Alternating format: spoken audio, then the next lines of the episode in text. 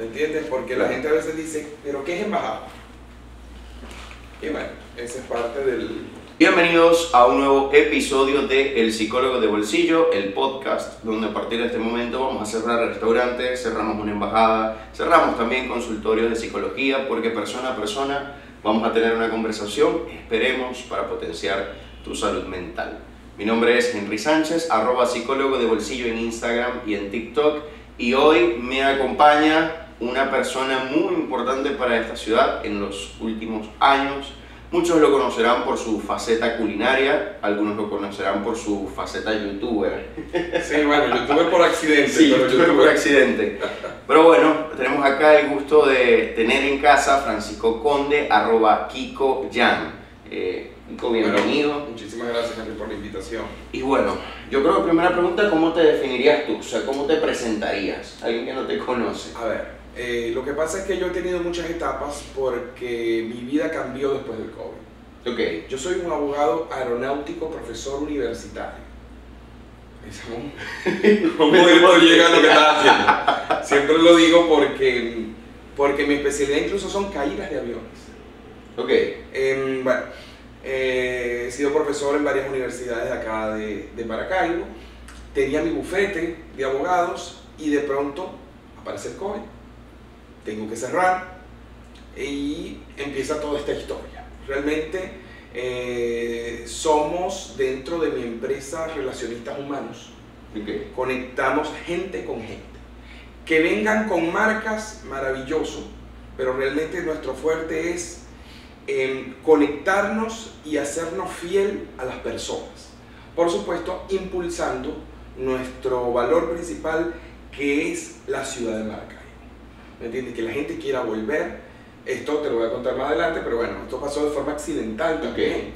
Este, que la gente quiera volver a Maracaibo, eh, no, los, no los que se fueron, sino los que no la conocen. Eh, obviamente los que se fueron también, pero eh, las personas que no la conocen, que vengan a ver la Maracaibo de verdad, la Maracaibo que tú y yo, que mucha gente que está detrás viendo este podcast, eh, hace todos los días. Trabaja, estudia, se desarrolla, tiene sueños, eh, vive.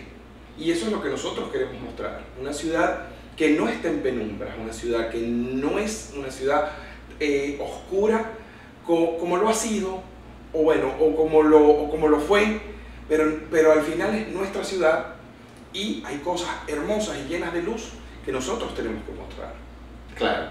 Ahora, háblame un poco de lo que desde pequeño ha sido Maracaibo para ti.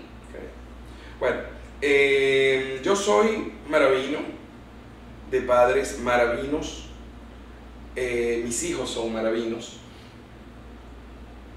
mi familia, Maracaibo, eh, para mí dio mucho, ha dado mucho para este país.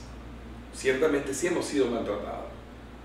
Eh, y de alguna manera, Maracaibo para mí refleja una ciudad más que resiliente, una ciudad de, de gente que apuesta, de gente guerrera de, y de gente que quiere, que quiere hacer las cosas diferentes. Y, para nadie es un secreto todo lo que hemos vivido aquí en Maracaibo, pero tú vienes a Maracaibo y como me dieron unos amigos hace poco, en noviembre, han viajado por más de 50 países y me dijeron, este ha sido uno de los mejores viajes que hemos. Por todo lo que uno se ríe, disfruta, come y vive en Maracaibo. Total. Maracaibo es maravilloso.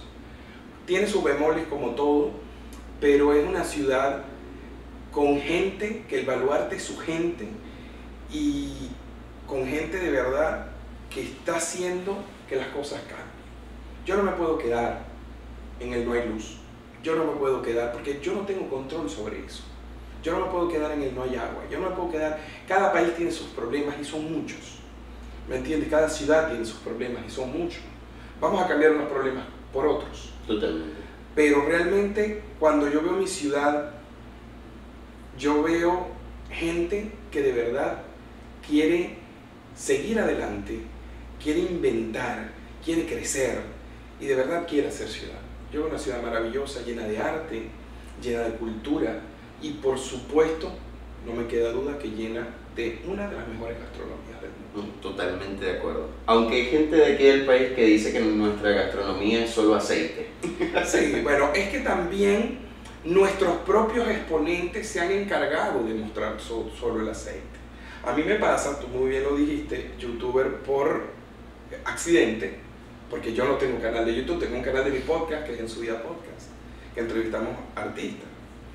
Y en el momento, en el momento en que tú empiezas a conocer, empiezas a, a- estructurar eh, la ciudad, empiezas a verla, te empiezas a dar cuenta que hay de todo para hacer en nuestra ciudad. Que hay muchísimas cosas con las que nosotros podemos disfrutar y formar parte de este, de este movimiento cultural que ayuda a que, la, a que la gente nos vea desde otra perspectiva. Y esos exponentes, a lo que te hablaba al principio, eh, a veces dicen, a mí me llegó, tú sabes que yo tengo artistas aquí en la ciudad, Claro. me encargo de que la gente venga, la pase muy bien y vaya a los lugares que yo creo que son los mejores de la ciudad, indistintamente de que haya muchos que no toquen. Em, estos exponentes siempre exageran el tono de voz en el que nosotros hablamos. Hay muchos de estos exponentes que exageran el, el tema de la comida. ¿Qué pasa conmigo con la comida? Que a veces me dice, bueno, pero es que tú lo llevas para esto, para esto. Bueno, es lo que me pide el artista. ¿Me entiendes? O sea, si yo te llevo a comer tumbarrancho, yoyo, agua sapo, patacón, arepas maracuchas, arepas cabimeras, es porque me lo está pidiendo el artista. Me lo está pidiendo la personalidad. ¿Me entiendes? Entonces realmente hay mucho más que eso. ¿Me entiendes? Porque también los llevo a restaurar, grandes restaurantes que tienen tiempo, que, han perdurado en el tiempo en el espacio, como lo es el restaurante del Girasol, en el Hotel del Paseo. Como hay restaurantes este, nuevos también que apuntan a tener estos 40 años. Pero realmente hay una dinámica en la ciudad que es la que hace, que es la que tú ves. O sea, hay restaurantes muy esnovistas que veo que, no van a durar en el tiempo espacio, porque no llevan en sí la esencia de lo que es el maravino. Y tampoco puedes realizar, o sea, o, o se están realizando restaurantes em, con temáticas de un año. Es decir, que la temática dure un año y ya, después le tengo que cambiar el nombre, después tengo que cambiar todo porque ya no me funciona más. Claro. ¿Me entiendes? Entonces, aquellos clásicos siguen funcionando como siempre. Entonces, el tema de la grasa, el tema, yo estuve con unos artistas este, y a, a esa, a esa chica le escribió algo, wow, estás comiendo en un restaurante, estábamos en ese momento en Kaori, yo les había cocinado y le dijeron, qué raro que estás comiendo eso si Maracaibo es puro plátano con mayonesa. ¿Me entiendes? Eh, ojo, yo no tengo complejo de que nos guste el plátano, todos nos gusta el plátano en esta ciudad, la verdad. Este, ¿Se consume mucha mayonesa en Maracaibo? Sí, es verdad, pero no somos solo eso. Encasillarlo, encauzarlo, eh, nos, nos etiqueta, y esa eti- etiqueta que intentó hacer esta persona, por supuesto, fue peyorativa. Eh, me sucedió también que mm, me pasó en el primer video con los locos de viaje, que yo, yo, eh, ellos vinieron conmigo la primera vez que vinieron a Maracaibo, son mis grandes amigos, mis mentores y padrinos. Ese fue el video como de Venezuela en carretera. No, ese No, es ese de fue de Gabriel- Gabriel, cierto, Gabriel sí, sí. Herrera sí. Ellos vinieron después. Em, y la gente empezó a decir sí, porque es que los maravinos, porque además este, tenemos la consigna de maracucho, si bien no tenemos complejos, como siempre he dicho, maracucho es una palabra peyorativa, ¿me entiendes? Como, como, el- como, como es la del gocho, que ya nosotros la hemos adoptado y así Sí. nosotros mismos lo decimos así, y no hay complejo, pero realmente la palabra que yo utilizo, no sé si estará bien o estará mal, es maravino. Em, porque la gente decía, bueno, que un montón, cuando yo veo ese video en YouTube, que dije quedó espectacular, todas las críticas que nos hizo la gente de afuera fue de verdad bastante, bastante triste y bastante agresiva hacia los zulianos y hacia los maravinos especialmente. Por alguna razón, son cosas que tampoco quiero tocar porque no quiero tocar la parte negativa, pero atendiendo a que me dijiste una, la ciudad del aceite, em, sí, hacemos las mejores frituras, hacemos los mejores de muchas cosas y a veces eso es lo que le molesta a la gente. ¿Me entiendes? No somos los roques, no somos Canaima, pero tenemos el baluarte de cada una de las personas que tienen un sol interno. Por eso, este, nuestra consigna, nuestro eslogan dentro de mi empresa, la Embajada Cultural de Maracaibo, es Maracaibo muestra tu sol. Porque cada uno de nosotros sabe brillar con lo propio, ha tenido que trabajar, ha tenido que idear, ha tenido que crecer desde la oscuridad. Esos somos los maravillosos. Hemos tenido que crecer desde la oscuridad y ahora estamos volviendo a alumbrar. Y ahora que me hablas de oscuridad, en este caso para la, pandemia, la pandemia fue para ti ese momento de oscuridad, o sea, hablando de cambio de carrera. Mira, la pandemia fue para mí más que oscuridad, fue transformación. Ok. Porque mm, muchas veces yo estaba acostumbrado a ser profesor universitario, tenía mi bufete, tenía mi equipo de trabajo, trabajábamos, eh, tenía otros negocios en la ciudad y todo me lleva a cerrar. Y bueno, pasaron cosas. Recuerdo, estaba yo con mi esposa viendo el, el video de Alex Tienda con todos los youtubers venezolanos, los cuales todos son mis amigos hoy en día. Eh, y le dije yo a mi esposa, yo un abogado aeronáutico cerrado en pandemia, bueno, tú sabes. Checa, yo voy a conocer a esa gente. Y ella me miró así como, está bien. O sea, yo creo que ella en su cabeza me dijo, sí, loco. Y se acostó. Sí, dale pues. Y seis meses después, yo los había conocido. No sé si en ese momento pasó la, la, la estrella fugaz, X, Y, Z. Pero, ¿por qué los iba a conocer? No, si yo no me dedicaba a nada de esto. En una comunicación este, con Emanuel, de los dos locos de viaje, le, este, no me acuerdo, empezamos a hablar por Instagram. Le dije yo, si quieres venir para Maracaibo, yo estoy aquí. Y de pronto me dice, dame tu teléfono. Y empezamos a hablar, tuvimos como seis meses hablando, porque venían el sábado, venían el domingo, venían el sábado, venían el domingo, venían. Hasta que llegó el día de mi cumpleaños, me llama Manuel, me dice, el, el día anterior, me dice, voy mañana. Yo era el día de mi cumpleaños, tenía una cena planificada, mi esposo vino en el día de sol.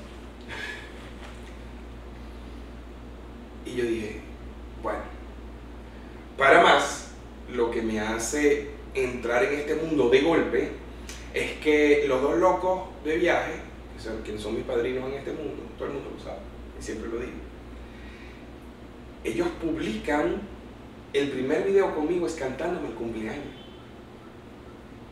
Entonces la gente inmediatamente asoció, son amigos de toda la vida y están aquí por el cumpleaños de él. Claro, vinieron a visitar. Lo vinieron a visitar, cosa que no fue así.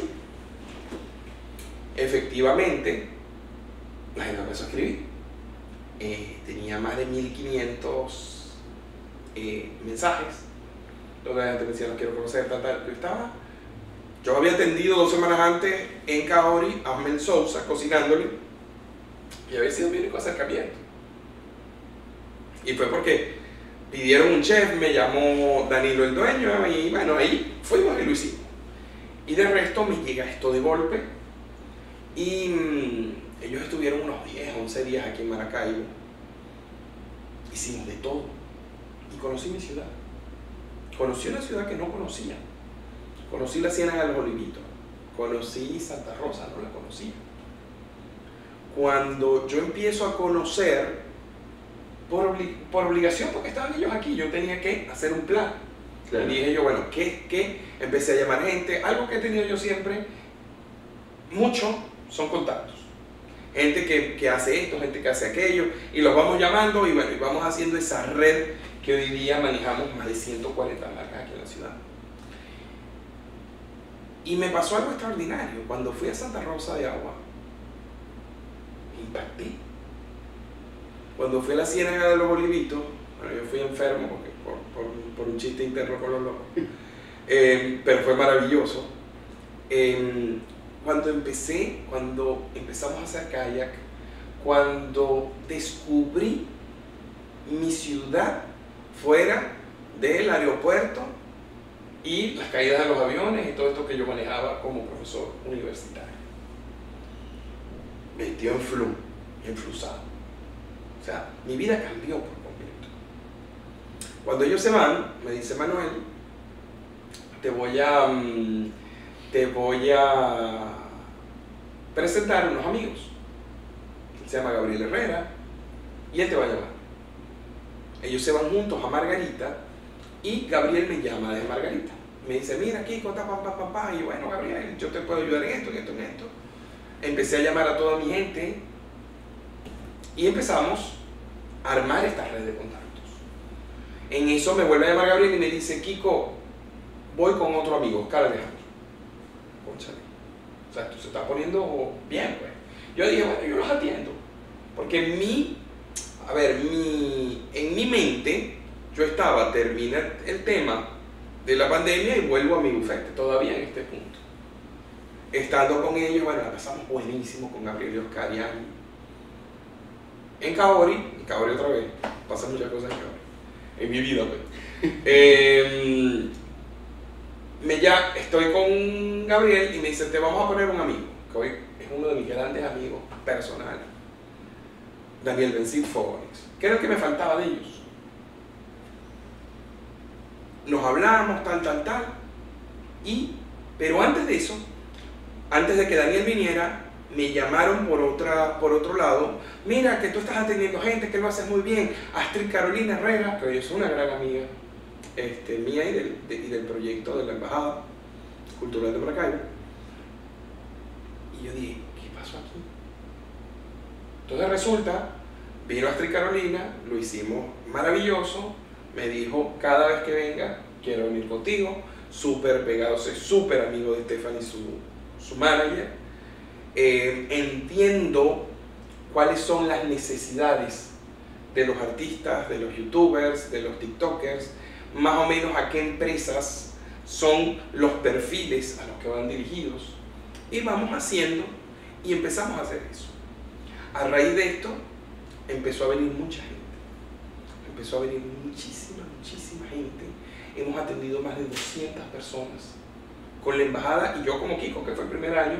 Ahora embajada va para su segundo año, o sea, para, para sumar tres años de artistas viniendo a la ciudad de Maracaibo y nosotros lo que hacemos es ser sus hosts en la ciudad. Decirle, vas a hacer esto, vamos a hacer esto, te acompañamos con esto y empezamos a darle, tenía yo todo eso en etéreo y lo que hacía me llamaba un artista y empezábamos, vamos a hacer, empezaba yo, porque todavía no tenía equipo. Estando en una convención de mm, anime, las cuales las atendí a muchas, este, y atendí a sus artistas, maravilloso. Son un mundo maravilloso también. Y de verdad que lo que hace esa gente es extraordinario. Ahorita estoy más enfocado en otras cosas, pero este, usted, eso fue la, la Geek Fest. estuve, estuve con todo, con Geek Fest, con Tomodachi, con Comic Boom, con... creo que había otra, no recuerdo, si no recuerdo me disculpan, pero yo empecé a ofrecer una experiencia cinco estrellas en Maracaibo. Porque muchos artistas internacionales y nacionales no querían venir porque acá todo era terrible. Y cuando venían decían, pero es que esto no es lo que a mí me dicen. Y yo, porque es que quien te lo dice no ha venido. Ojo, no estamos tapando el sol con un dedo. No estamos diciendo que no tenemos problemas. Pero en el turismo, tú vas a vender qué? Los problemas. Tienes que vender lo mejor que Tienes que vender lo mejor o tú vas a Nueva York al Bronx. Hay gente que sí. Hay gente que sí porque le gusta el turismo oscuro. Como lo que hice yo en, en el último video con los dos locos de viaje. Fuimos a la isla de Providencia, la isla este, de los leprosos. Claro. Y es espectacular. Cuando tú dices, mira lo que hubo aquí. Tú dices, wow. Entonces poco a poco se fue regando la voz de que en Maracaibo había una persona que trataba a los artistas como artistas. Y que las empresas empezaban a escribirme. Me pasó cuando, cuando vinieron los chicos de, de- del TikTok. Yo ni siquiera conocía TikTok. Adrián Tablante me dice, Kiko, voy a hacer un video y hace un baile y yo venía acostumbrado a trabajar con youtubers. Entonces me dice, ya hice el video, lleva no sé cuántas millones de reproducciones. Yo, ¿qué es esto? Porque es que además que yo soy una persona anti-tecnología. Por eso tengo puros millennials en, Irónicamente terminaste en YouTube, terminaste en TikTok y... terminé en todo esto que, te soy sincero, hago un podcast y no sé cómo está en YouTube. Porque tengo un equipo que se encarga de hacerlo. Pero de, de montar de un correo, de una clave de podcast, no lo sé. ¿Me entiendes? Porque no es que yo soy un viejo, tengo 37 años, bueno, ya, ya, estoy, ya estoy camino a ser viejo. Pero realmente no soy de ese mundo. Yo soy un abogado que me gusta la lectura, soy un, un profesional de la cocina, que me gusta cocinar comida asiática y cosas temáticas. Y entré en este mundo accidentalmente. Entonces, ¿qué pasó en el accidente? El accidente me absorbe de tal forma que lo vuelvo mi estilo de vida. Me he metido 20 kilos, por cierto. Porque es que no puedes no comer, Claro. no puedes no disfrutar, no puedes no vivir una ciudad que, que no es que se niega a morir, que está más viva que nunca. ¿Me entiendes? Cuando tú llegas con la empresa, por ejemplo, una empresa que está empezando contigo, y cuando tú llegas con ese artista, cuando tú llegas con Anita Abrahams, cuando tú llegas con un Mateo Ilizana, cuando tú llegas con una Noelia Arteaga, una Astrid Carolina, por supuesto, la gente, un proceso de emoción que tú lo ves y se transmite, se, se vuelve, yo creo mucho en la energía y, y- y en, en lo que la gente cree y, se transforma con ella. Y es impresionante. Cuando, cuando hice así, las payasitas ni fu ni fa me estaban escribiendo porque querían verse conmigo en Maracay. Hoy día somos grandes amigos, no, grandes amigos no ni fu ni fa. Yo bailaba eso chiquito con la pillanta, la cosa. Esa era mi vida. ¿Cómo era que iba a imaginar yo que iba, que iba a estar con Yana Lodi, que es la creadora de la peluca rosada? ¿Qué fue Yana? ¿Cómo estás? Feliz año, te quiero, Kiko, te adoramos. tal. ¿Qué pasó aquí? Cuando un día me tocó beberme un whisky con Soledad Bravo. O sea, mi vida cambió, no sé si para bien o para mal, pero cambió. Y algo que me pasa ahora es que la estoy disfrutando más. Porque antes vivía muy estresado, porque los abogados, aunque la gente nos tilda de puras cosas malas, sufrimos mucho.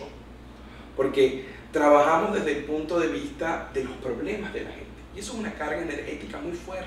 Sabes que en investigaciones sobre psicología positiva dicen que eh, los profesionales más propensos a sufrir, a sufrir depresión son los abogados, Claro. precisamente porque son los que tienen menos niveles de optimismo, porque tienen que ver todo desde la peor parte posible para estar preparados. Totalmente eso nos enseñan a nosotros. Y cuando tú haces eh, este, sucesiones, que es la parte hereditaria, creo que lo poco de positivo que podía tener cuando hermanos se matan por, por tres collares de... de, de tanto que medirme. De la, de la persona que fallece, tú dices, ¿qué es esto? Entonces, cuando tú, mi transformación fue tal que yo vengo de ese mundo, decirle a una persona, mira, se te, perdieron, se te perdieron las maletas, mira, se cayó el avión, mira, pasó esto, mira, hay que levantar esto, mira, el avión no va a salir, tú no vas a conseguir, no te conectas con el crucero que sale de Miami, toda esa negatividad. Y tú llegas, te montas en una lancha, ves el puente sobre el lago por debajo, abres una botella de champaña y brindas y ves esa grandiosidad. Cada vez que voy lloro. ¿Por qué? No sé. Pero cuando yo hice, cuando la primera experiencia 5 estrellas que traímos 10 periodistas a la ciudad de Caracas, donde estaba Diana Carolina eh, Ruiz, donde estaba Ana Bacarela, donde estaba Genesis Quintero, periodista de portada, donde estaba mucha, mucha gente maravillosa del mundo del periodismo, que yo volteo, no maravillos, y los veo llorando debajo del puente. Yo dije, sello de calidad. Se logró. Se logró. Logramos transmitir lo que nosotros somos. Somos lagos, sí, aunque crecimos espaldas a él, sí. ¿Me entiendes? Hay que retomar las actividades en el lago. Somos China, sí. Somos puentes, sí. Somos basílica, sí. Somos diversión, somos gastronomía. Somos gente divertida. Mira, a mí me asombra, se va la luz en el edificio y tú escuchas las carcajadas de la gente echando chistes. Ah, que, que no está bien, no está bien, pero no, me, no puedo cambiarlo. Claro. ¿Me entiendes? Y si lo quiero cambiar, bueno, si tengo los medios, busco la planta, busco esto, busco lo otro. No me puedo enfrascar en el no. Y creo que en Maracaibo llegó un momento muy oscuro, no oscuro por, por oscuridad eh, propiamente dicha, sino porque la gente estaba muy deprimida. Eso fue una realidad. Sí. Te debió dar mucho trabajo. Me iba graduando. Eh, la gente estaba deprimida, pero la gente entendió que no podemos esperar por los demás. Yo lo veo, yo lo vivo. Yo lo vivo todos los días cuando entra una empresa nueva, cuando nos llaman grandes empresas. Hoy día, mira todo, este, todo esto que te puedo contar artista por artista, anécdotas divertidas, cada cosa, pero serían 10 podcasts. Y mm, hoy día, hoy llega gente, hoy nos llega este, un, influencer muy famoso de Venezuela, Diccionario Venezolano se llama, va a estar con nosotros. Hoy día ya tenemos para febrero gente, ya tenemos para marzo gente. Porque inmediatamente cuando nos vieron en la lancha, en la lancha prestada, escribieron, tú sabes, esto huele a enchufe, esto huele a tal. ¿A mí qué me importa? ¿Qué importa la ciudad? Lo que importa es que la gente que vivimos aquí podamos echar para adelante. Em, no me interesa, o sea, no nos interesa, la energía negativa venga de donde venga. Nosotros ahorita no estamos para eso. Estamos para creer en la gente que sí quiere echar para adelante. En la gente que de alguna forma u otra quiere mm, hacer de su ciudad una ciudad vivible y que realmente la siente. Porque yo migré, yo estuve fuera tiempo y tú sabes cómo me dormí me, me dije yo mismo, no estoy preparado para esto. Porque cuando yo me dormía, yo me montaba en mi carrito y desde mi casa me iba hasta casa de mi mamá, de allí me iba a pasear por el paseo del lago, vengo a contar ovejas. Yo paseaba por mi ciudad. Ojo, y esto sin saber, sin conocer nada, porque esto fue antes de todo este mundo. Okay. O sea, lo poco que conocía de mi ciudad me seguía llamando. ¿Me entiendes? Entonces, pienso que esto no es, yo no, nosotros como Embajada Cultural de Maracaibo y este equipo de, de nueve, de nueve chamos que trabajan conmigo, no vamos a crear, no, eh, no queremos eh, motivar a nadie, la gente nos ve y se motiva, que es diferente, ¿no? Que la motivación es personal de cada quien.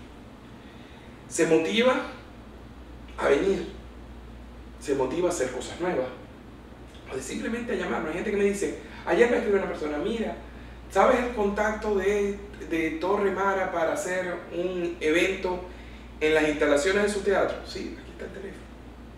No tenía que ver pro- propiamente con nosotros, pero esa es nuestra ciudad. Claro. Nuestra ciudad es una ciudad grande. Me pasó con Mateo y Lizana, que ellos venían y me decían, Kiko, cuando llegamos pensamos que Maracaibo era pequeño, Maracaibo es inmenso, es muy grande. Entonces, realmente, para dos, tres días que ellos estuvieron aquí, era mucho, era bastante, y teníamos que ser concisos. Sin embargo, ellos venían de un viaje muy fuerte, hecho en Venezuela, y querían cerrar propiamente con Maracaibo. Eh, recuerda que nosotros estamos, lo que nos acerca a Venezuela son 61 años, que es lo que tiene el puente. Exactamente. 61, 61. Pero nosotros somos muy diferentes al, al- al resto de los venezolanos. Sí. Y nos sentimos venezolanos. De que vamos a la Embajada Cultural de Maracaibo por hacer algo bonito, por, por decir que tenemos algo, que tenemos nobles, tenemos reyes, tenemos... Pero realmente somos, estamos muy orgullosos de ser venezolanos. Entonces, eso de que nosotros, nosotros somos felices de ser venezolanos. Claro. Tenemos nuestra propia, nuestra, pi- nuestra propia gastronomía porque estábamos separados. ¿Me entiendes? Y esto nos llevó a conectarnos, a conectarnos con muchísimas marcas nacionales e internacionales que creen en el proyecto de renovación de Maracaibo. Y no de renovación estética. Porque yo creo que la renovación de Maracaibo se está dando en cada uno de sus ciudadanos. en cada una de las personas que de alguna forma quieren que Maracaibo vuelva a mostrar la luz para la que estuvo hecha. Y ese era nuestro eslogan. Nuestro primer eslogan era Maracaibo llena de luz. Pero para estar llenos de luz teníamos que empezar a brillar cada uno de nosotros. Y hoy lo que tú haces, lo que nosotros hacemos, lo que hace cada uno de los restaurantes, tenga mucha, no tenga mucha gente. Esa, ese interés por abrir cosas nuevas, ese interés por hacer cosas, emprender y después convertirnos en empresarios, esas transformaciones, es lo que efectivamente está haciendo que Maracaibo vuelva a tomar un auge. Y siempre el, el punto focal de la Embajada Cultural de Maracaibo, desde hace tres años que vengo trabajando yo antes de ser em, embajada, era colocar de nuevo a Maracaibo en el mapa de mucha gente. Hemos recibido apoyo, apoyo de mucha gente, de muchos ciudadanos, de muchos políticos, de muchos partidos, nunca económico, y de nada, nadie nunca económico, sino el apoyo de, chamo, lo estás haciendo bien le llega a mi muchacho y, mira, mi favorito eres tú, porque tú dices esto, porque tú haces aquello, porque tú te encargas de esto. Cuando yo veo que ellos tienen también ese contacto, ese roce con la gente, para mí es maravilloso porque nosotros no tenemos ni, aspiraciones ni políticas ni diplomáticas. ¿Qué quiere eso muy claro? Vamos a meter en eso, en tantos problemas que está metido esa gente. Claro. Nosotros queremos apoyar a nuestra ciudad con la iniciativa y el impulso de la empresa privada. Los hoteles, los restaurantes, los museos, el transporte aéreo, marítimo y terrestre. Los manejamos todos dentro de, nuestra, de, nuestra empresa. Porque queremos hacerle sentir a la gente que no hace falta nada cuando vienes a Maracay. Que lo disfrutas. Mira, en estos días un, un youtuber me escribió y me dijo, necesito el helado de coco dulce Andrea. Tú dices, lo logré. Necesito, el otro día me escribe eh, eh, el Joker, la voz del Joker Latinoamérica, que es Rubén León. Kiko, este, quiero unas, este, unas arepitas de Casimiro. Y dije, lo estamos logrando. Cuando hay gente que me dice, necesito una hamburguesa de Keglari, y estoy en Miami Increíble esa hamburguesa. Maravilloso, Gladys Robert, Tú dices, lo estamos logrando. Cuando alguien está afuera y se levanta y dice, quiero estar en el Zambil de Maracay, lo estamos logrando. Estamos logrando que esa misma, cuando tú te levantas y dices, quiero estar en los roques, o quiero hacer así, o estornudar como el y aparecer en los roques, lo está deseando la gente con Maracay. Ah, que es más difícil, que más cuesta arriba, probablemente. Pero que me lo digan no me va a hacer resistir. Total. Y sabes que hablándome así, me recuerda un ejemplo Colombia. nadie quiere ir a Medellín. Y ahora cuando la gente habla de visitar Colombia, a veces prefiere ir a Medellín que ir a la misma Bogotá. Lo mismo pasa con Maracaibo. Claro.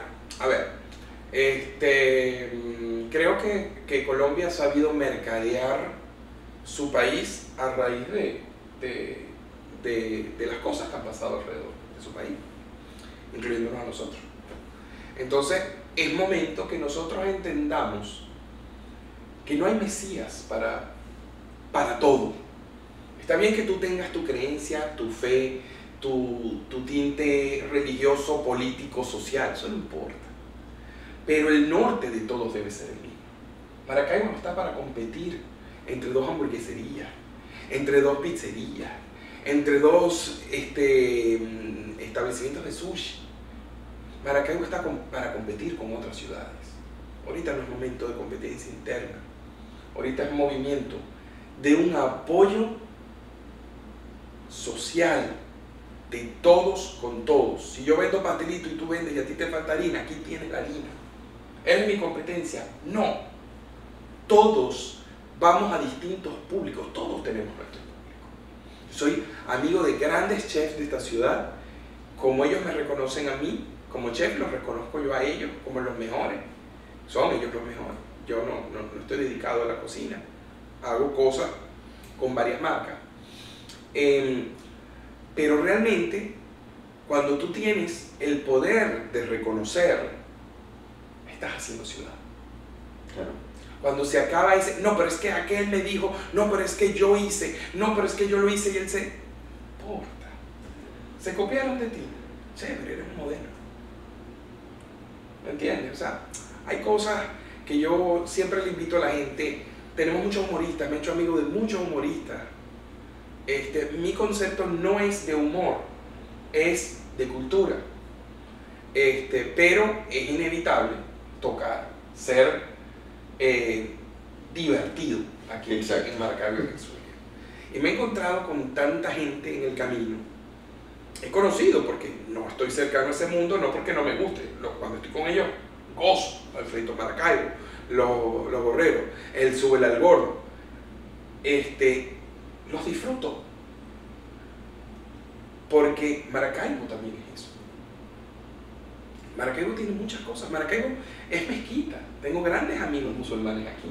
Maracaibo es basílica, por supuesto. ¿Me entiendes? Maracaibo somos todos. Y somos todos impulsando las cosas que nos gustan hacer. Antes ganaba más, hoy gano menos dinero. Antes ganaba más como abogado, gano menos dinero. Pero creo que hoy soy más feliz. No soy una persona que quiera la exposición pública. Si lo hubiera querido, hubiera hecho un canal de YouTube. Tengo el apoyo, los amigos y los padrinos para hacerlo. ¿Me entiendes? Pero no es lo que me interesa. A mí lo que me interesa es estar tranquilo en mi casa. Si yo fuera youtuber, tuviera que dejar mucho tiempo en mi casa. Tengo mis hijos, tengo mi esposa, tengo mi madre. Mi padre murió hace año y medio. Este, y quiero seguir con ellos. ¿Me entiendes? Entonces, cuando yo veo, todos tenemos que sacrificar algo. El, el éxito lleva sacrificio. El éxito lleva, por ejemplo, yo hoy me acuesto quizás 11, 12 de la noche. Ana Bacarela dice que yo soy un hombre lobo porque a las 11 ya estoy desesperado por ir. Este, pero realmente con esto, yo sé que es un sacrificio, porque a veces son tres días que, que, que, que bueno, que cualquier padre no besara al hijo suyo, pero el hijo mío está despierto esa hora. Entonces yo sí llego a dar un beso, a la hora que sea. Este, pero él, muchas veces, cuando he tenido en noviembre, tuve hasta que involucrarlo, Claro. porque atendimos más de 35 artistas en noviembre. No, y que noviembre, mes de feria, locura. Y mucha gente a veces se molesta porque no tienes cupo para mí. No tengo. No puedo atender más gente. No, no, no podía más. O sea, y mucha gente dice, mucha gente siente, en mu- muchas eh, influencers, periodistas, eh, cantantes, que deberían estar primero. Pero realmente yo tengo un, una planificación y como tú vas llegando te vamos planificando. Claro. ¿Me entiendes? O sea, cuando yo empecé a conocer gente, eh, me invitaron a formar parte de muchas producciones. Mira, con, por ejemplo, con Monica Evans llegué a conocer, o sea, llegamos a trabajar con ellos, a atenderlos, a, a darles las amenidades. A Imal Cala, Karina, Caravano de Cianuro. O tú, tú tengo una foto con Karina. Imaginar yo, mi hermana cantando un karaoke. No sé cómo debe comprender y de pronto yo así con Karina.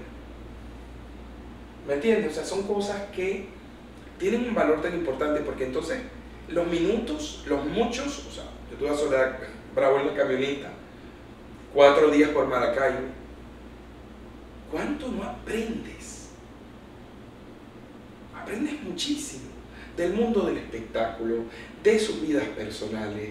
Te vuelves un, te vuelves un escucha de tantas situaciones en las que vivieron, tanta gente. Tuve el- yo tuve el placer de hacer un podcast live con Soledad Bravo en el restaurante El Girasol.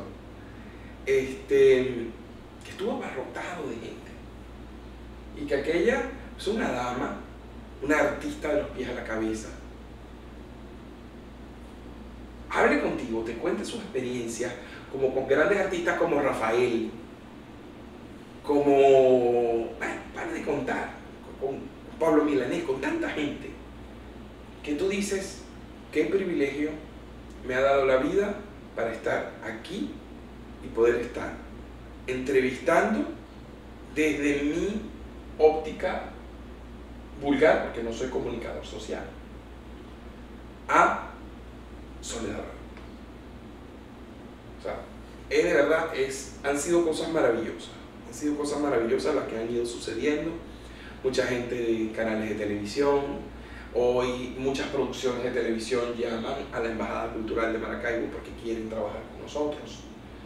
Hemos atendido los principales este, portales de noticias. Creemos en, la, en, la, en el periodismo venezolano, en la radio venezolana, en, en aquellos profesionales de la comunicación social, a los cuales admiro enormemente, a los eh, que están fuera de Maracaibo y a los maravinos, que son unos guerreros.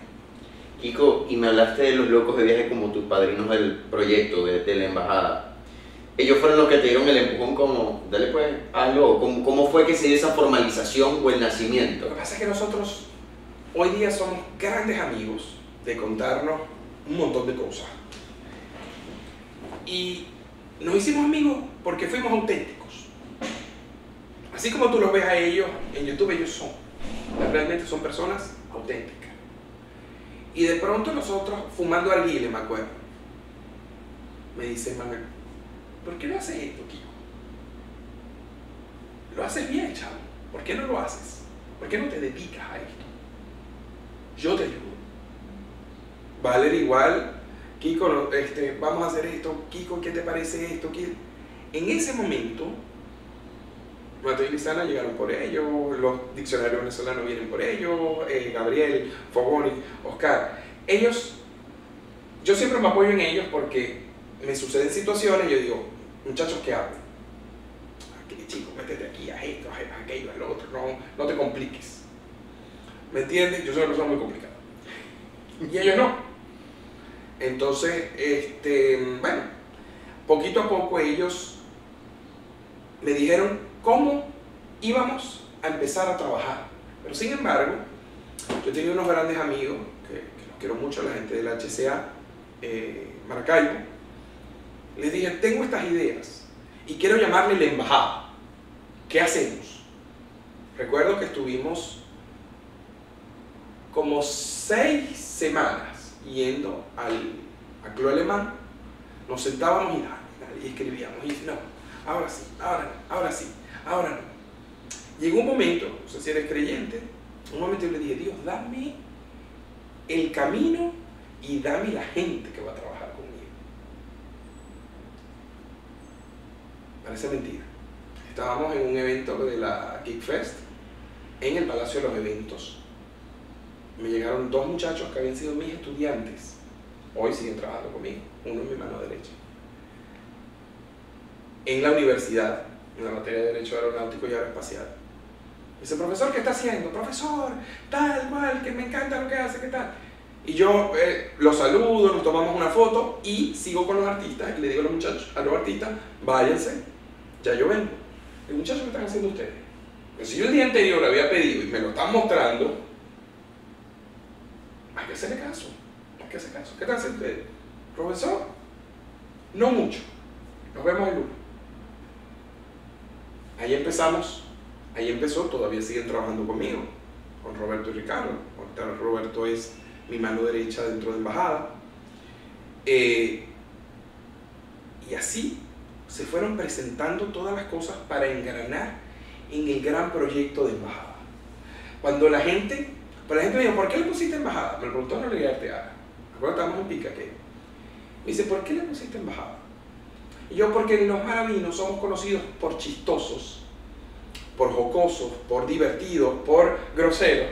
Es la verdad y, es divertido. Todo en su momento.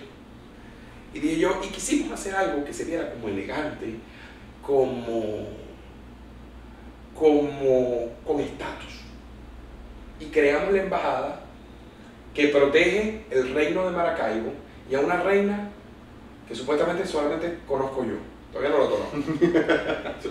y esa, toda, esa, toda esa fantasía turística la convertimos con las órdenes oficiales de entrega a la gente que iba llegando a Maracaibo. Este, muchos tienen que ir a la embajada a sacar sus papeles, unos papeles de una orden oficial de ingreso, perdón, orden oficial de ingreso, donde pueden circular en la ciudad y pueden abrir este, cuenta en Dolita Maravilla. Entonces, empezamos con, todo esa, con toda esa estructura que nos hizo ser divertidos, nunca desde el lado de la vulgaridad, y lo que nos hizo atender a mucha gente. Por eso siempre aclaro, no tenemos ni fines políticos ni fines diplomáticos, apoyamos a quien nos pida el apoyo siempre y cuando podamos. Hacemos obras sociales, hace poco entregamos eh, eh, eh, con, la, con las monjitas del Carmela Valera más de 300 hallacas con su ensalada, con su, su Pepsi, su cuestión, ropa, trabajamos con niños con TEA, trabajamos con niños con Down, trabajamos con Neurosul, trabajamos con la Clínica Paraíso, trabajamos con Dia Plus, trabajamos queriendo hacer un cambio. Incluso nuestra idea es que a, los teatros, a los hoteles, a las casas de Estado, a, los museos, eh, haya atenciones para los niños con discapacidades. Muchos niños, mucha gente nos escribe y los apoyamos a medida de lo posible. Los sordos, los ciegos, eh, porque Maracaibo somos todos. Y cuando hablemos de inclusión, hablamos de rampas, hablamos de entender a los niños con TEA, de entender a sus padres, de entenderlo y de conocerlo.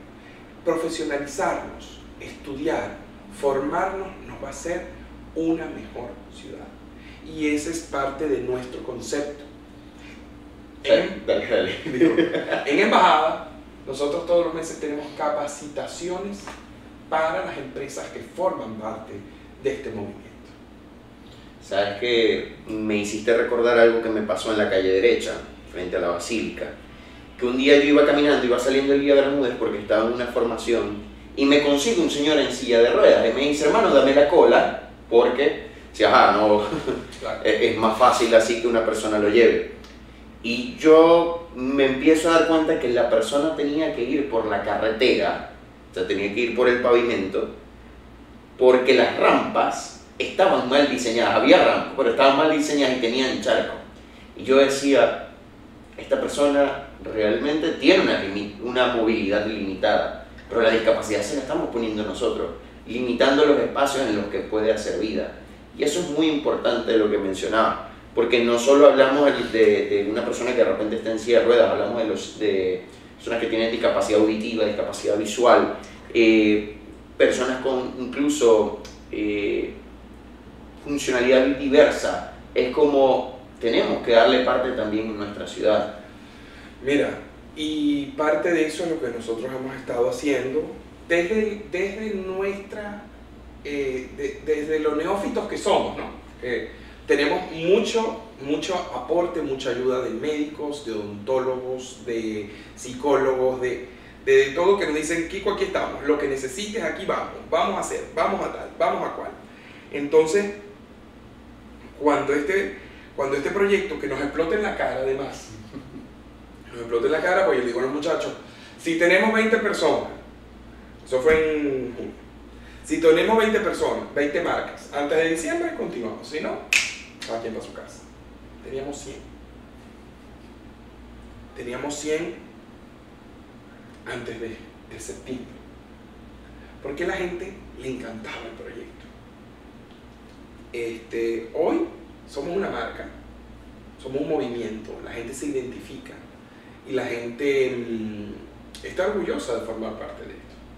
Porque no tiene que ver con partidos, no tiene que ver con religión, no tiene que ver con yo tengo marcas que son de musulmanes, pues. y me puedo sentar con ellos. Yo, yo me encanta estudiar la religión. Y, y- y recuerdo este, con Maher, el dueño de Panther, este, tirados nosotros en la alfombra, como dos chamos, hablando de el Corán, por ejemplo. Eso es Maracaibo. Sí. Entonces, somos todos, indistintamente que haya cosas que no nos gusten, que haya cosas que, que las que no estemos de acuerdo, nuestro, nuestro trabajo es que haya para todo el mundo. Porque no todo el mundo come agua sapo, no todo el mundo Exacto. le gusta la pasta, a no todo el mundo le gusta el sushi. Entonces tiene que haber de todo, para que todos podamos vivir como queremos vivir. Si hay alguna marca que quiere entrar a la embajada o que quiere formar parte, ¿cómo es ese proceso? Bueno, antes nosotros este, tenemos unos renglones. Antes podía entrar todo el mundo.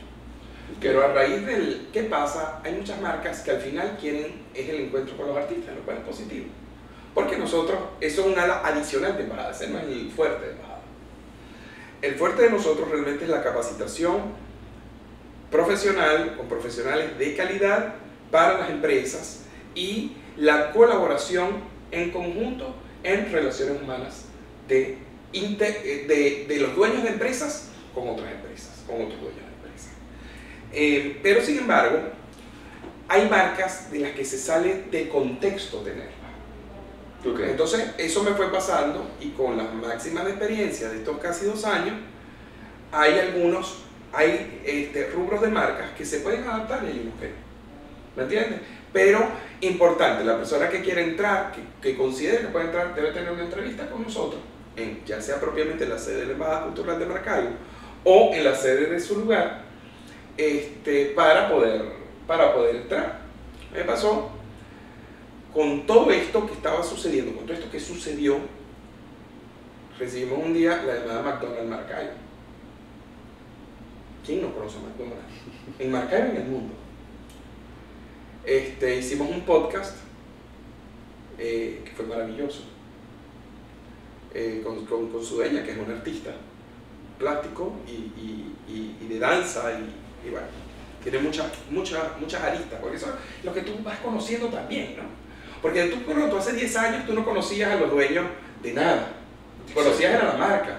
Ahora cuando tú te relacionas con la gente y ves que son sensibles al arte, sensibles a la cultura, sensibles a los idiomas, sensibles a la gastronomía, entonces tú dices, wow. Entonces a- hay, hay como grupos dentro de embajada y se van dando. Yo tuve el placer, estaba con Patrick Viaja en inglés, eh, también este, gracias, por supuesto, a los locos de viaje. Em, llegan, llega Patrick y yo estoy con él en el lago de Maracaibo en una lancha yendo para el Hotel Paraíso en los cuartos de Altagracia. Y recibo una llamada y me dicen, mira, eh, ¿cómo estás? Tal, tal, tal, queremos que seas embajador de Pan. Yo soy chef profesional. Para cualquier chef venezolano, haga lo que haga, creo que es un honor ser embajador de Harina Pan. Me dijeron, ¿cuánto vas a cobrar? Yo que estaba pensando en cobrar. Oh, no que no lo necesito, lo necesito. Pero En ese momento no tienes la cifra. entonces sí. Entonces todavía Patrick me mira y me dice, ¿qué pasó? Ya te voy a contar. Este, le dije, sí, claro. ¿Cómo no voy a hacer? ¿Cómo no voy a querer representar la marca de nacimiento de todos nosotros?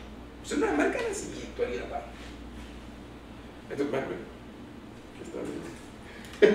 Valga la culpa. Este, cuando eso sucede, todo esto empieza a suceder gracias a aquel accidente, de aquella transformación de abogado a este relacionista que soy hoy, que no sé si, tendrá una, si los relacionistas humanos, como, como le decimos nosotros, está profesionalizado o no, pero miren todo lo que se transformó, la exposición que nosotros hacemos aquí en, en. Entonces con eso, muchísimas marcas, muchísimas marcas que, que apuestan a la ciudad y que quieren que Maracaibo siga mostrando el sol que merece mostrar. Totalmente. ¿Qué fortaleza crees que necesita, que tienen los maravinos, que les hace destacar? ¿Y cuál crees que pudiéramos seguir puliendo para seguir no solo brillando como ciudad, sino que también las personas en su proyecto lo hagan? Por consecuencia va a brillar la ciudad. La fortaleza que tienen los maravinos es el humor y el cómo afrontan las cosas. Para nadie es un secreto que lo hemos pasado mal. Pero, como te dije hace un rato, se va la luz y escuchas las. El maravino no está resignado. Pero como, como hay gente que dice, no, que ustedes no hacen nada, que... no, no es que no hacemos nada, no tenemos el control sobre eso. Y tú como, bien como psicólogo sabes, que lo que no tienes el control, ¿qué vas a hacer? No puedes hacer nada. Entonces, ocúpate en lo que puedes tener el control. Eh, los maravinos son muy fuertes en hacer sentir especial a la gente. Eh, cuando, quieren, cuando quieren ser amables, yo he estado en el centro, he estado en barrios, he estado en urbanizaciones, y eso es un tema energético de nuestra ciudad. La gente quiere agradarte. Con lo poco o con lo mucho, la gente quiere agradarte. Entonces creo que eso es una fortaleza. ¿Qué debemos mejorar? Debemos empezar a trabajar en profesionalizarnos. Debemos dejar de ser tan empíricos. Debemos dejar de ser tan improvisados. Ojo, que la improvisación tiene sus tintes muy positivos. Pero tenemos que empezar a trabajar. No, eh, tenemos que empezar a trabajar en eso, en crecer profesionalmente para estar muy seguro de lo que hacemos y enfrentarnos a quien sea, positivamente, con nuestro proyecto, con lo que hacemos. Entonces creo que la profesionalización es el cambio, es el cambio que necesitamos y por supuesto la cultura. La cultura. Cuando tú, cuando tú te conectas con, con esa Maracaibo, de todas, con todas las aristas, ¿entiendes? No son solo los gaiteros, porque los guaracheros son también, es, una, es otra disciplina. Este, tenemos música clásica, tenemos el sistema, tenemos patacones, tenemos eh, sushi, tenemos, mm, tenemos de todo. Entonces realmente nosotros tenemos que trabajar es en seguir creciendo, pero de la mano con lo que se sabe, de la mano con lo que queremos y por supuesto seguir innovando. Que el maravino es famoso por innovar, ¿me entiendes? Por hacer cosas diferentes. Cuando, cuando llevé en este último viaje que estaba con, con Betania Padilla, Fogonix y los dos locos de viaje, los llevé al Trucupey. Más de 60 años de tradición. Platos en 4 y 5 dólares. Y ellos quedan. Ellos dicen, espaguete la boloñesa con parrilla. Y se lo comen y me acuerdo de Valerie, porque Valerie estaba frente a mí, me dice, esto está buenísimo, ¿qué es esto? ¿Por qué esto no hay en Caracas? Eso es lo que nosotros queremos lograr, ¿me entiendes? Y realmente cuando tienes, cuando tienes esos baluartes, desde, desde una pasta boloñesa que cuesta entre 4 y 5 dólares el plato allí en el Tucupey, como en otros restaurantes grandiosos que hay en la ciudad, tú dices, tenemos mucho. Tenemos dulces, criollos, zulianos y maravinos, exclusivos nuestros. Tenemos comida exclusiva nuestra. Tenemos nuestra forma particular de arepas. Cuando yo a comerte un baracho, te dice, sé que me estoy comiendo una bomba, pero no me la puedo parar de comer. Lo peor que yo lo acompaño. Y a la semana que viene que tiene otro, lo vuelvo a acompañar. Como dice Luigi de Bopé, pongan en el acta de función, murió feliz. Con el arte de tapa, pero feliz. Pero feliz. Entonces, bueno, este, tenemos demasiado. Maracaibo de verdad, este, cuando descubrimos eso, decidimos emprender con este movimiento. Ya somos una, una marca reconocida en la ciudad y muy importante también fuera de la ciudad. porque los maravinos tenemos calidad de exportación. Totalmente. Y ahora, ¿cómo ves en el futuro el proyecto de la embajada? Porque esto cayó de sorpresa. Ahora... Mira, estamos sumamente más organizados. Creo que Embajada Cultural de Maracaibo va a ser un referente de organizaciones para querer su ciudad. ¿Me entiendes? No solo aquí, me han llamado de Maracay, me han llamado de Barquisimeto, nos llamaron incluso de Mara, nos llamaron de otras ciudades, por ejemplo Cancún, eh, Miami. ¿Cómo hacemos para hacer lo que ustedes están haciendo?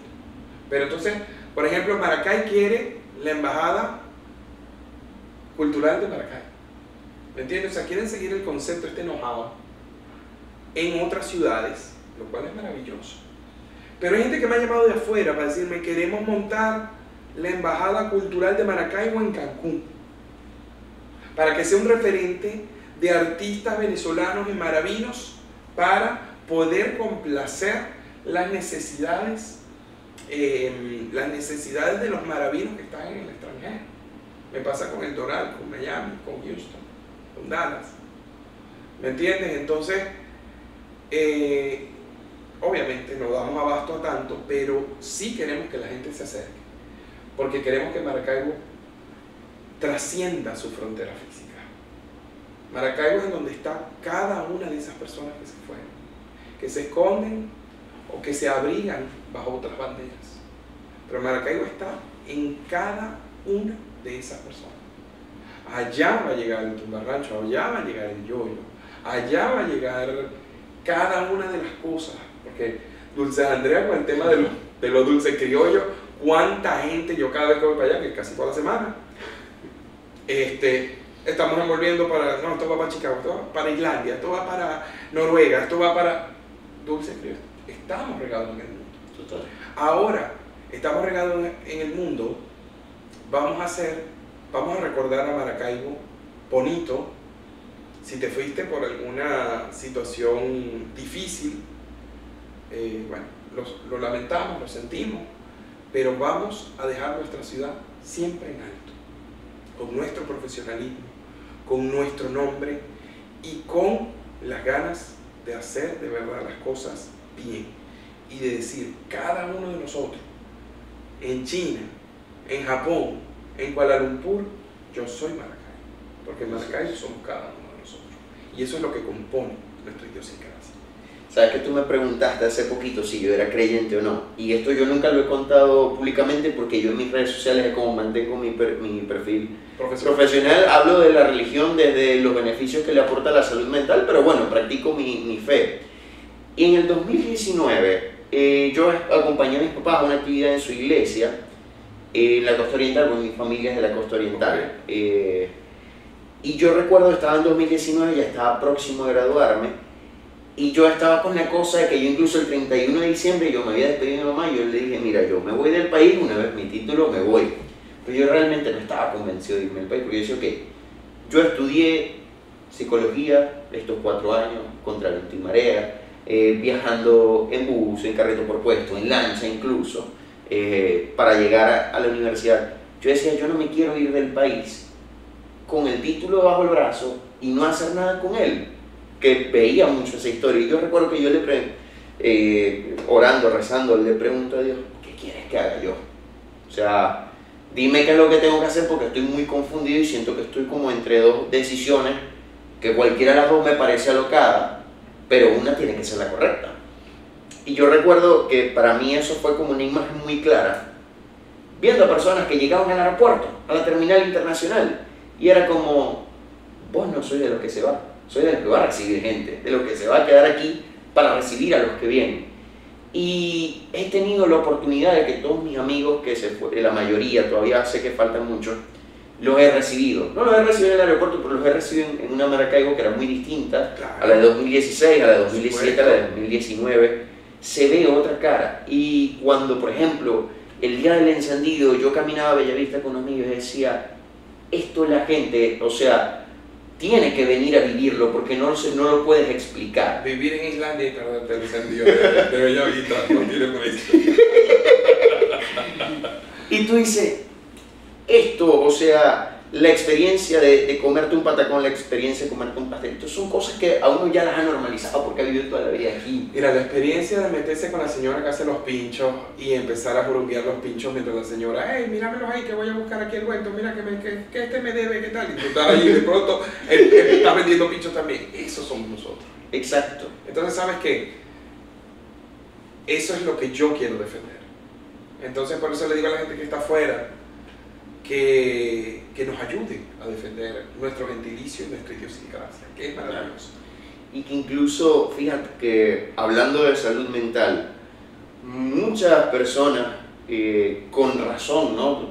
a veces con, de acuerdo a la experiencia que se fueron haciendo, vieron en Maracaibo que no había posibilidad.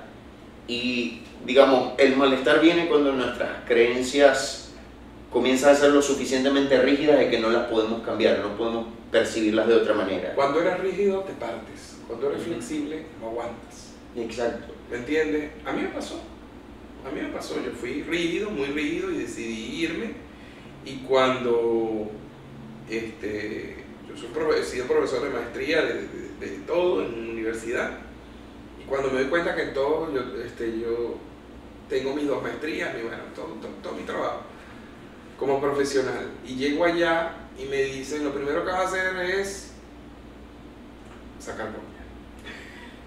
Tú dices, tú una maestría en esto, aquello, lo otro. Obviamente, fui con otra con otras cosas, para hacer otras cosas, pero cuando tú empiezas, a, cuando tú te metes en un ascensor y no te dan los buenos días, nadie. Entonces, empiezas a recordar a esa señora que hace los pinchos y te invita a que le veas los pinchos mientras ella va a buscar algo dentro de su casa. Entonces, venimos de una, de una ciudad demasiado cálida, en todos los sentidos. Sí. Demasiado cálida, demasiado humanizada. Entonces, imagínate uno de nosotros, que tengo un gran amigo, viviendo en Japón. Maravilloso Japón, bellísimo. Nosotros nosotros no somos, no somos cuadrados. Nosotros somos como nos toque el día y, y, está nublado como el día de hoy decimos Maracaibo tiene ambiente londinense y está todo el mundo, salimos, salimos abrigados. ¿Me entiendes? Bueno, yo en el caso porque siempre estamos en el Pero realmente eh, vemos el vaso medio lleno. Total. ¿Me entiendes? Porque si no, no estuviéramos así. Mucha gente se fue en ese momento de crisis, que lo hemos tenido todos, eh, uh -huh. pasamos por ese momento de crisis. Yo me lo pregunté mil veces. ¿Habré hecho bien? Yo creo que sí. Porque estoy haciendo lo que me gusta por lo que quiero. ¿Me entiendes? Y esta es mi casa. Yo he viajado, tengo otra nacionalidad, he estado en otros países, he estado y siempre quiero volver. Siempre que estoy fuera, ansío volver. Entonces, soy yo una persona que no está preparada. ¿Me entiendes? No, ni critico ni juzgo a nadie, ni el que se va ni el que se queda, porque todos son valientes. Todos somos valientes. Y invito más bien a la gente a entender al que se va. Invito a la gente a entender el que se queda. Total. ¿Me entiendes? Entonces, allí es cuando empezamos a crecer. Sí, y fíjate que en ese de, de no juzgar, hay gente que se queda y, y, por X y razón, porque lo decidió, porque no puede irse.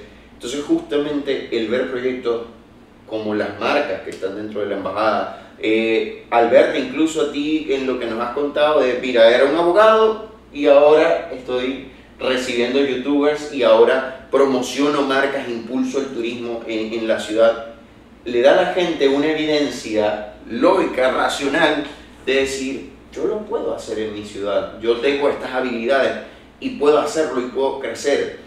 Y, y, yo siempre me pongo a mí mismo de ejemplo, porque yo no soy de Maracaibo, yo soy de Los Puertos y, y es una ciudad que yo, bueno, un pueblo en este momento que yo a veces digo, se lo va a cagar el monte en cualquier momento, pero ha sacado gente tan buena y aún así logra crecer. Yo con Los Puertos tengo una relación maravillosa porque tenemos allá el Hotel Paraíso este, y es una, es, es una posición hermosa y privilegiada Total. que tienen los puertos. Entonces, es un tema de que empecemos a creer, Uh -huh. a creer en lo que tenemos. Dios nos puso aquí por alguna razón. Entonces, busquemos esa razón. Igual como se lleva mucha gente a otros países, a otras ciudades, a otras latitudes, por alguna razón. Busquemos esa razón. Cuando ya tú trabajas con esa razón clara, tu vida es más cómoda. Mira, este, no es fácil, no es fácil, porque en mi caso, o sea, mi esposa, mis hijos, mi, todo, pues, o sea, em, yo tengo que dar, tengo que dar esa cara, tengo que llegar a mi casa, tengo que sacrificar mucho, pero cuando los veo a ellos, cuando hace poco estuve con mi esposa en, el, en, el, en la Serenata de la Virgen, que estábamos los dos allí, y de pronto me dice mi esposa, tenemos que vivir todos los años. ¿Me entiendes? Nos conectamos con esa energía maravillosa. Ese es el verdadero amanecer. ¿Me entiendes? Esperar el cumpleaños religioso, cultural, social, de quien es la madre de los zulianos, de quien es la madre de los maravinos. ¿Me entiendes? De que es la madre para algunos, ¿no? O sea, estoy hablando a nivel cultural incluso. Cuando estábamos allí, que empezó la canción en vivo, tocada por un, por un, grupo que, quiero muchísimo, que es Zuliano Somos, este, que es La Elegida. Es una canción extraordinaria. Eh, y miro así Valerie llorando, miro así Betania Padilla llorando, miro a Manuel con los ojos aguados. Fogoni no estaba allí conmigo porque estaba recorriendo y entrevistando a la gente. Y veo a mi esposa también allí y dije, wow, qué orgullo, qué orgullo ser hijo de esta tierra, ser hijo de esta cultura y qué orgullo me da sentirme maravino y zuliano. Tengo otra nacionalidad, sí, yo tengo otra nacionalidad. O sea, soy venezolano con este, nacionalidad española también. Pero realmente respeto mucho todas mis, raíces este, de allá, pero yo soy zuliano. ¿Me entiendes? Cuando yo voy a Caracas y veo lo bella que está, porque está hermosa, sí. digo, qué bella está, Ojalá este tipo de, este concepto me gusta para Maracaibo en esta parte. ¿Me entiendes? Respeto y admiro que esté en Caracas, pero sigo pensando que yo soy Maracaibo. Tú eres Maracaibo. Todos los que nacieron en esta tierra llevan ese sol del lado adentro. Y es lo que queremos. Todos esos jóvenes, me tocó dar clases hace poco, hace como un año, en la universidad, en la URU y yo no sé si yo era profesor de Derecho Aeronáutico o los muchachos estaban allí por lo que yo hacía en YouTube. por lo que hacía accidentalmente en YouTube, porque no tengo canal de... Bueno, sí tengo el del podcast. Este, pero yo como Kiko no tengo canal de YouTube. Y cuando vi esos chamos de 16 años estudiando, formándose, queriendo hacer cosas. Entonces, unos tienen una agencia, otros venden sushi, otros venden helado, otros hacen esto, otros digo, es que, es que es maravillosa nuestra gente. Y siempre los he invitado a que crezcan, a que se profesionalicen, a que nunca dejen de creer en sus proyectos, porque siempre va a estar la persona que te va a querer tumbar los proyectos. Hoy día, muchas de esas personas que me dijeron, mira, eh, grandes amigos que me dijeron, mira, creemos en tu proyecto como Kiko, pero no el de la embajada, no me gusta el concepto salí muy deprimido porque eran personas con las que yo tenía como, como ese apoyo que tú sabes que tú levantas el teléfono y ahí están. ahí, sí. De antemano, ya me habían dicho que no creían en el proyecto, entonces, ¿cómo los iba yo a, a tocar para ciertas cosas del proyecto? Hoy, muchos de ellos hoy día me dijeron, wow, qué equivocado estaba. Entonces, claro, está bien, la gente no tiene por qué, creer, por qué creer en ti. No estás obligado a que la gente le guste lo que tú haces. Y está bien. El problema es que queremos satanizar todo el que no piensa como nosotros, queremos satanizar todo el que hace algo diferente o el que hace algo igual al de nosotros. Mira, yo no voy a pelear con nadie. Tú no me vas a ver a mí respondiendo que tú me dijiste que yo te No lo vas a ver. No es mi estilo. Y no va con lo que predicamos. Una ciudad unida no va a trabajar en desunión.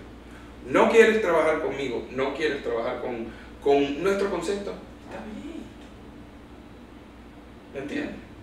Porque hay, habrán otros conceptos que se adapten a tu ideología, a, tu, eh, a tus creencias propiamente.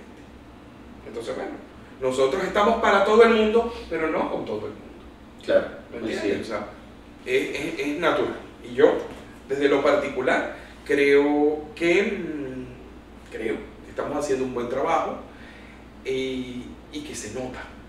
Sí. Que se nota. En estos días mi hijo va para 10 años, el, el mayor. Este, y estuve en el Sambil y una persona me pidió una foto. Eso no es común. O sea, sí que fue común. Hola, dice, ¿qué fue Kiko? ¿Cómo estás? Chévere. La persona me pidió una foto y me dijo, la embajada. Y me hacía así la muchacha. Y, y vi la cara de mi hijo con aquel orgullo, que ahí fue en el momento que entendí que yo lo estaba haciendo bien. Porque estamos es para ellos. Claro. Y esa es la generación que no tiene que sufrir tanto el cambio, que tiene que crecer en una ciudad maravillosa. Yo quiero trabajar en mi ciudad maravillosa por mis hijos. Así es. Que incluso sean ellos no solo que la disfruten, sino que le pongan esa cereza al pastel. Correcto. De que nosotros vamos haciendo el bizcocho, prepárense ustedes para lo que viene. Estamos- nosotros estamos trabajando duro, duro, duro. Pero bueno, eh, alguien tocará recoger esos. Exactamente. Pasó, en estos días vi a Valentina Quintero, la conocí también en todo este mundo, con una chica que se llama Katy Kanzler, La de la colonia. la de la colonia Tobar. Es más, le dije a los muchachos, inviten a Katy para Maracaibo. Una cosa diferentísima, ¿no? Pero cuando tú entiendes que hace 180 años esa gente estaba empobrecida totalmente, destruida allá en ese... En los dejaron botados. Y tú ves lo que hicieron hoy, lo que es hoy la colonia Tobar. Tú dices, este es el mejor ejemplo de que de las espinas nacen rosas. Y eso va a ser Maracaibo. Totalmente, me- así lo creo. bueno, Kiko, verdad, agradecido por tu tiempo, agradecido por Gracias a esta conversación y espero que muchas personas que nos hayan visto en Spotify, en YouTube, se inspiren a seguir haciendo cosas por la ciudad. Los que están fuera también. Porque yo Claro. digo, los que están fuera son embajadores. Claro, Son embajadores. Son embajadores, por eso vamos a hablar bien, vamos a portarnos bien. Somos maravillosos, somos profesionales. Toda esa gente que está afuera, la, eh, no todos la están pasando bien, pero vamos a hacer nuestro mejor esfuerzo. Vamos a hacer que ese sol de Maracaibo trascienda la frontera, Sí. trascienda las fronteras físicas de nuestra ciudad. Entonces, bueno, eh, pueden seguir a Kiko en sus redes sociales, arroba Kiko Yan. El Instagram de la embajada es. Arroba Embajada MCBO. Está en Instagram nada más por ahora. Eh, sí, sí creo. O sea, que somos. Eh, ah, eh, sí, creo que estamos en otros lados, pero no sé cómo está. Ok. Estamos en este, mis redes, Kikoyan, k i k o j h a n Y bueno, muchísimas gracias por la No, invitación. Kiko, de verdad. Y bueno, nos veremos en un próximo episodio del Psicólogo de Bolsillo. Recuerden suscribirse, darle like y nos estamos viendo. Chao.